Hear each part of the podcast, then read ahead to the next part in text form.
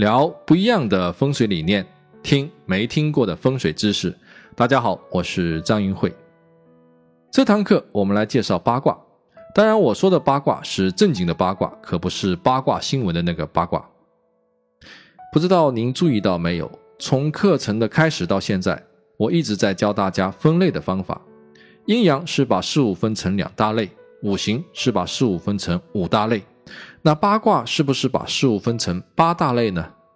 没错，八卦就是把事物分成八大类。那么什么是八卦呢？八卦是由阳爻和阴爻组合而成的抽象符号，分别是乾、兑、离、震、巽、坎、艮、坤。八卦是中国古人认识世界的标准工具，人们根据事物的不同特征、属性、功能，把万事万物分成八个类别。八卦就是八个类别的代号。八卦系统包罗万象，其中包含了阴阳、五行、时间、空间、数字、形状、颜色、人体以及人伦关系等等信息。八卦是易经基础中相对复杂的一个体系，我们需要分两堂课来讲解。第一堂课讲解八卦的基本属性和八卦图。第二堂课讲解八卦所对应的万物类象以及八个空间方位的具体象征。八卦诞生于远古时代，距今至少有六千年的历史。由于时间过于久远，许多细节已经难以考证。关于八卦的起源，大致有三种说法：第一种是生子崇拜，第二种是结神祭祀，第三种是原始的分类方法。第三种说法流传最广。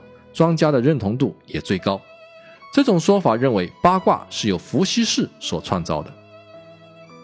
伏羲氏为什么要创立八卦呢？当时人们的知识匮乏，语言单调，也没有文字，面对纷繁复杂的世界，根本就没有头绪处理各种事物之间的复杂关系。于是呢，伏羲氏就通过分析已知事物的内在关系，一方面希望达成共识，统一认知。另一方面，也希望能够从已知事物的共性推演出可能存在的未知事物。伏羲氏是采取阳者光象于天，伏者光法于地，观鸟兽之文与地之宜，近取诸身，远取诸物的方法，终于总结出了八卦的符号。八个卦象就相当于挂了八个巨大无比的箩筐，把所有事物根据不同的形象。特征、属性、功能分成八个大类，这样人们只要知道一个类别的总体特征，也就知道了该类别所包含的其他事物的特征，简化了对事物分辨处理的过程，是中国古代最为重要的认识论和方法论。《易经》系辞上说：“易有太极，是生两仪，两仪生四象，四象生八卦。”就如您现在所看到的圆圈就是太极，然后分裂为阴阳两仪，就是阳爻和阴爻。一根横线就是阳爻，横线断开的就是阴爻。卦爻重叠三次之后就是八卦，也叫八经卦。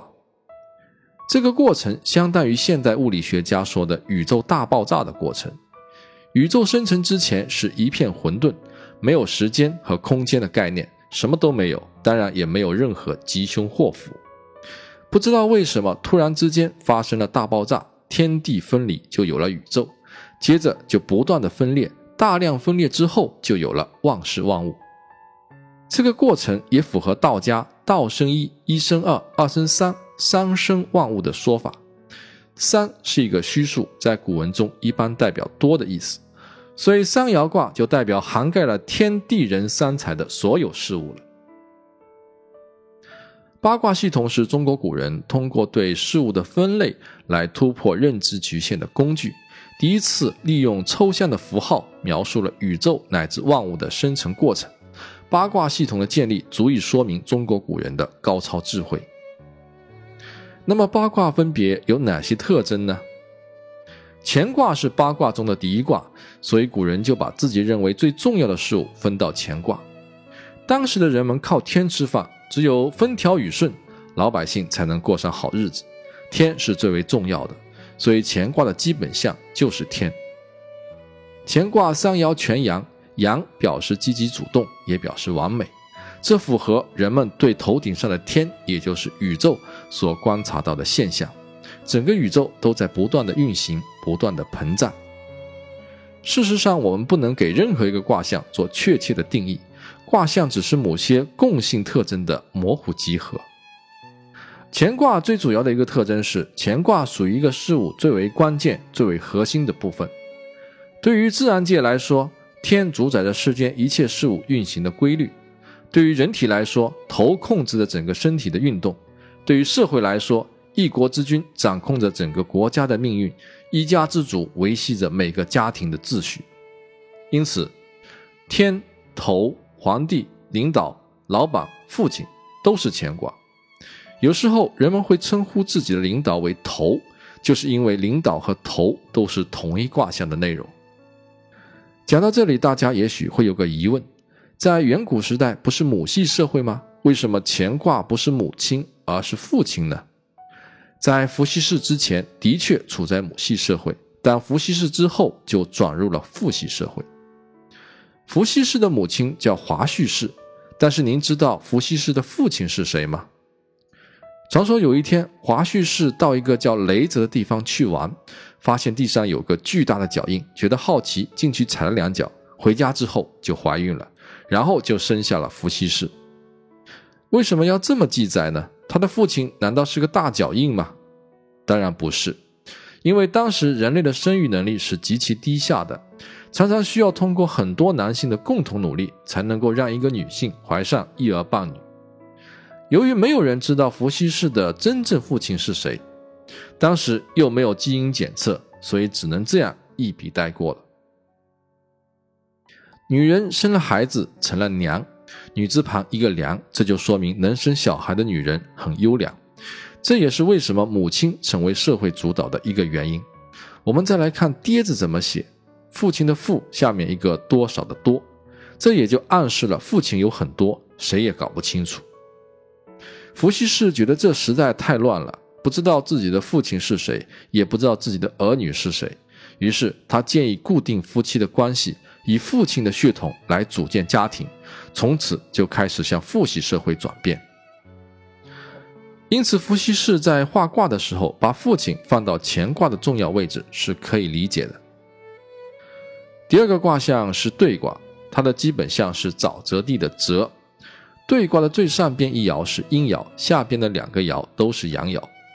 看卦的样子，特别像一个沼泽地的坡面图，上面断开的阴爻是不动的两岸，下边的阳爻就是动态的水和淤泥。从卦象上看，对卦的上边有一个缺口，所以开口的事物都可以归类到兑卦。比如我们经常用的杯子就是属于兑卦的，人体上的嘴巴就是开口的，属于兑卦。嘴巴所包含的功能，比如说话、吃饭。唱歌也都属于对卦的范畴，因此对卦也表示日常生活中沟通的场景，有愉悦、快乐的意思。但是请记住，任何一个事物都具有阴阳的两面性，卦象也不例外。对卦有缺口，也可以看作不完美，表示缺陷和遗憾。所以对卦也包含了破损、口舌等负面信息。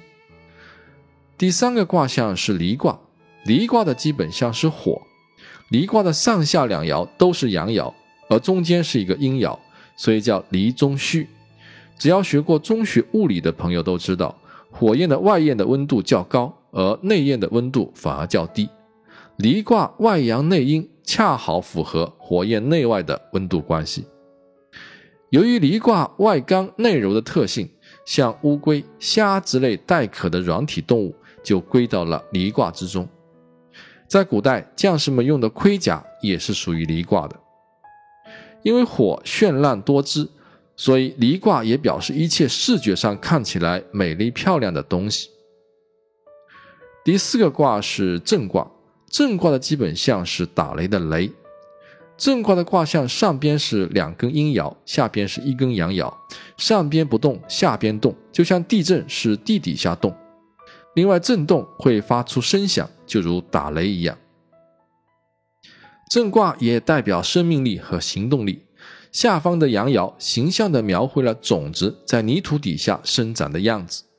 下方的阳爻也像是人的双脚在不断的移动。第五个卦是巽卦，巽卦的基本象是风。巽卦的卦象上边是两根阳爻，下边是一根阴爻，下方不动而上方动，这就是大地上刮过的风。风无影无形，无孔不入，象征着信息的传播效应。第六个卦是坎卦，坎卦的基本象是水。我们来看坎卦的卦象。上下两根都是阴爻，中间夹着一根阳爻，像不像河流的样子呢？两边阴爻不动就是河岸，而中间阳爻在动就是流动的水。如果您把坎卦的卦象旋转九十度竖起来看，就是汉字“水”的原型。水火无情，水是危险的东西，人们常把难以逾越的鸿沟叫做一道坎，坎卦就是风险。坎卦代表水，水具有流动性，所以轮船、汽车等交通工具也都可以归到坎卦之中。第七个卦是艮卦，艮卦的基本象是高山的山。艮卦的最上方一根阳爻，下方是两根阴爻，阴爻代表大地，上方的阳爻就表示凸起的山峰。艮卦象征阻碍，在古代交通不发达。山高路远，高山就会阻止人们前进的道路。愚公移山就是这个原因。根据这个特性，任何可以阻挡、阻止其他事物运动的东西，都可以归入艮卦。比如门可以阻隔室内与室外的连通，比如狗可以阻止陌生人的靠近，它们都是艮卦。最后一个卦象是坤卦。坤的基本象是大地的地，坤卦三爻全阴，所以坤卦犹如完全不动的大地。坤六段还有分散和众多的意思。以上是八个卦象的基本特征。易经认为，物以类聚，方以群分。宇宙万物的存在是一个全息的网络，相同频率的事物之间会表现出类似的形与质。也叫做能量场，根据同声相应、同气相求的规律，它们之间会相互链接、相互影响。由此，我们便可以通过其中的一个现象，推断出同一类别的其他现象，可谓是一叶知秋。为了便于记忆八卦的名称与卦象之间的关系，大儒朱熹为我们编了一段口诀，大家可以背诵如下：前三连坤六段，正阳雨。艮复往，离中虚，坎中满，兑上缺，巽下断，请各位务必牢记。八卦的排列方式有两种，一种叫先天八卦图，也叫伏羲八卦；另一种叫后天八卦图，也叫文王八卦。您现在看到的就是先天八卦图，它来源于《易经·说卦传》中“天地定位，三者通气”。分雷相搏，水火不相易，八卦相错的描述。先天八卦图表述的是宇宙最初的样子，上方是天，下方是地，左边离卦是太阳升起的地方，右边坎卦是月亮升起的地方。先天八卦图是一个竖起来观察世界的视角。先天八卦只论阴阳，不论五行。卦象按照乾一对二，离三，震四，巽五。坎六、艮七、坤八的顺序呈 S 型排列，相互对立的两个卦象刚好一阴一阳，而且阴阳爻也可以完全的相互抵消。两个卦的先天数相加刚好都等于九，所以先天八卦讲究的是阴阳对待，是阴阳的动态平衡。如何区分卦的阴阳属性呢？乾卦三爻全阳是阳卦，坤卦。三爻全阴是阴卦，这是毫无疑问的。其他六个卦象是按照物以稀为贵的原则来区分阴阳的。比如坎卦有一个阳爻和两个阴爻组成，谁少谁就是主导。阳爻少，坎卦就是阳卦。离卦是由两个阳爻和一个阴爻组成的，阴爻少，离卦就是阴卦。震卦由两个阴爻和一个阳爻组成。所以震卦是一个阳卦，千万不要错误以为正卦阴爻多是个阴卦，其他卦象以此类推。先天八卦图代表的是人类出现之前的一种先天状态，所以除了先天数之外，实际上先天八卦图用的很少，大量使用的都是后天八卦图。这就是先天为体，后天为用。我们有必要着重来介绍一下后天八卦图的构成。后天八卦图所包含的内容比先天八卦图更加丰富。不仅包含了阴阳，也包含了五行，并且表达了时间与空间的关系。后天八卦图是平行于地面的视角来观察四面八方的。后天八卦图图像的排列是按照《易经》说卦状中“地出乎震，其乎巽，相见乎离，至义乎坤，说言乎兑，战乎乾，劳乎坎，成言乎艮”的关系排列的。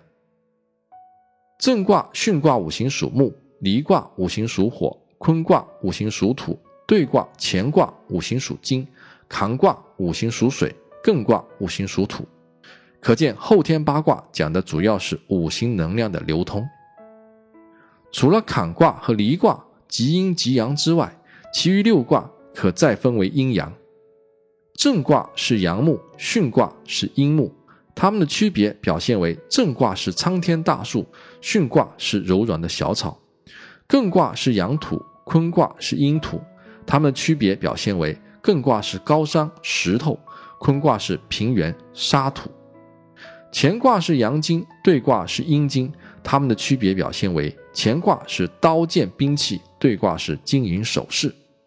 可见后天八卦对事物的区分更加的精细。八卦的空间关系与五行的空间关系基本一致。南方离卦属火，北方坎卦属水，东方震卦属木，西方兑卦属金。很多学员也许会有疑问：为什么八卦图跟现代通用的地图的方位不一致呢？讲五行的时候，我们知道皇帝自古习惯坐北朝南，因此人们给皇帝看的图纸。就应该以皇帝的视角来绘制，这样体验才会更好。因为皇帝的前方是南方，所以对应图纸的上方就是南方离卦；皇帝的后方是北方，对应图纸的下方就是北方坎卦。这个习惯就一直流传了下来。而现代地图的标准方位是上北下南左西右东，刚好跟八卦图是一百八十度的倒转。其实它们之间并不矛盾，只是观察视角的不同。同样，后天八卦的时间排序也跟五行相一致。震卦、巽卦代表春天，离卦代表夏天，兑卦、乾卦代表秋天，坎卦代表冬天，按顺时针的顺序循环。艮卦和坤卦五行属土，在图中形成一条对角线，这条线其实就是阴阳的分界线。离卦即阳，坤卦是阳转阴的交界点，坎卦即阴，所以艮卦是阴转阳的交界点。同时，艮卦还代表所有事物的开始与结束。这张图是我改良后的后天八卦图，我把风水中常用的具有代表性的事物都标注到这张图上，以便于各位记忆和查找。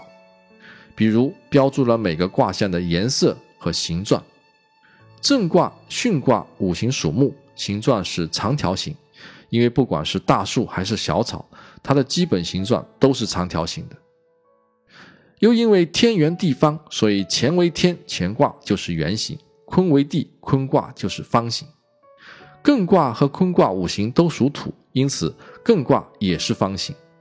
兑卦和乾卦五行都属金，但是兑卦有缺，所以它是一个半圆形。离卦五行属火，火焰呈三角形，红颜色，火永远向上。坎卦五行属水，波浪形，颜色是黑色，水永远向下。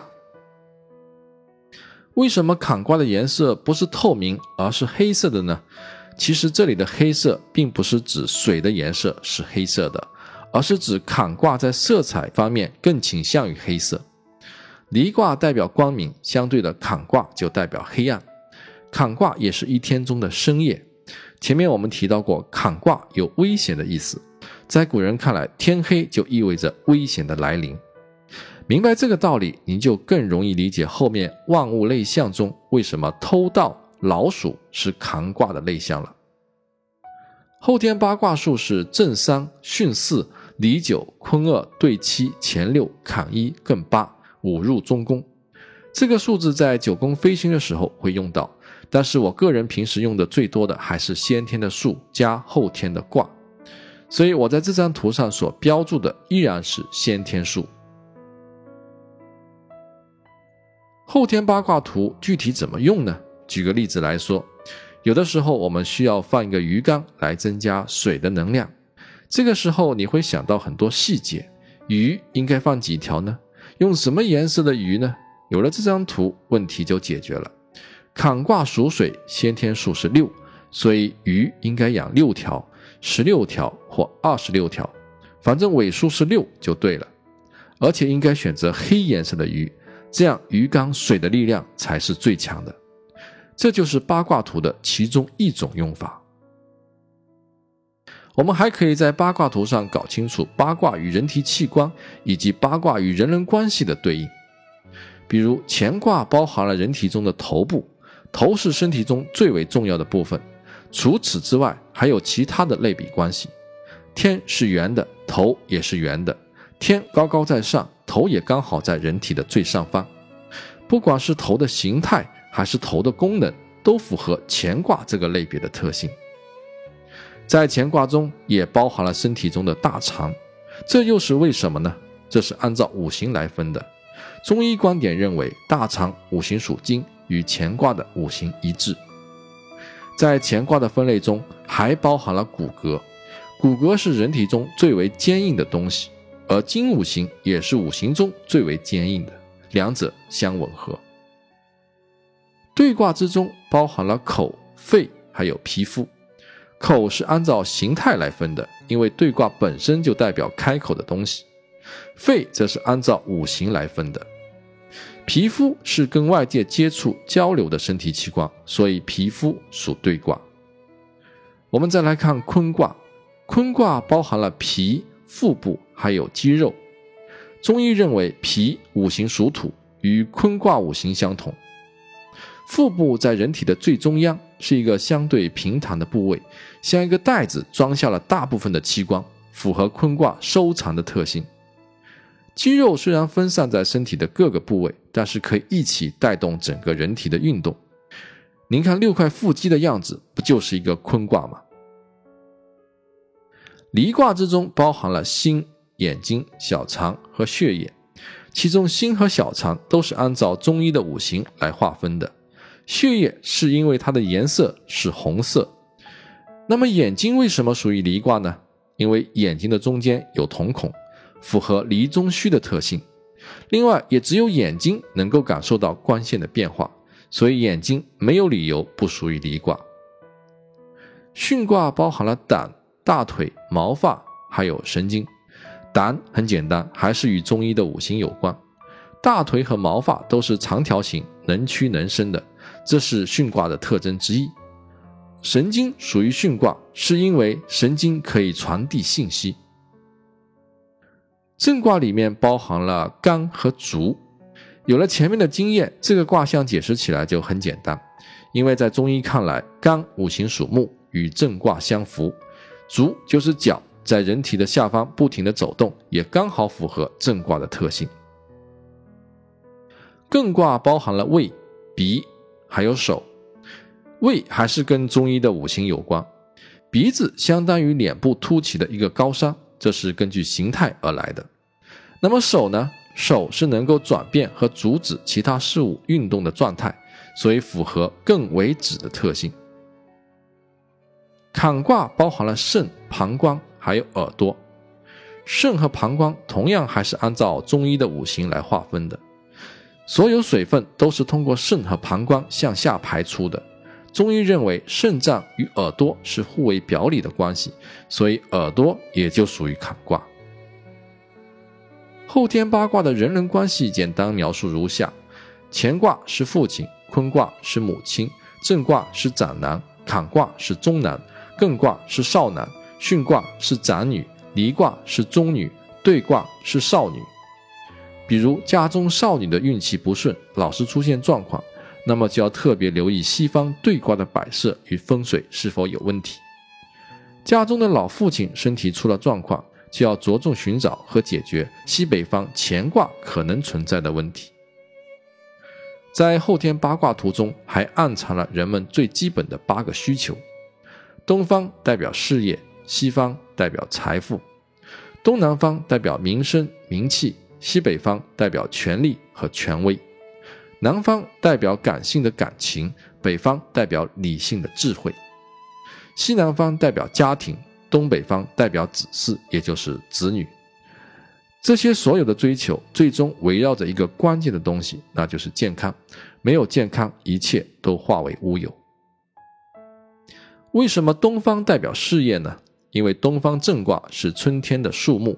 事业是生根发芽、不断发展的，所以它符合正卦的象征。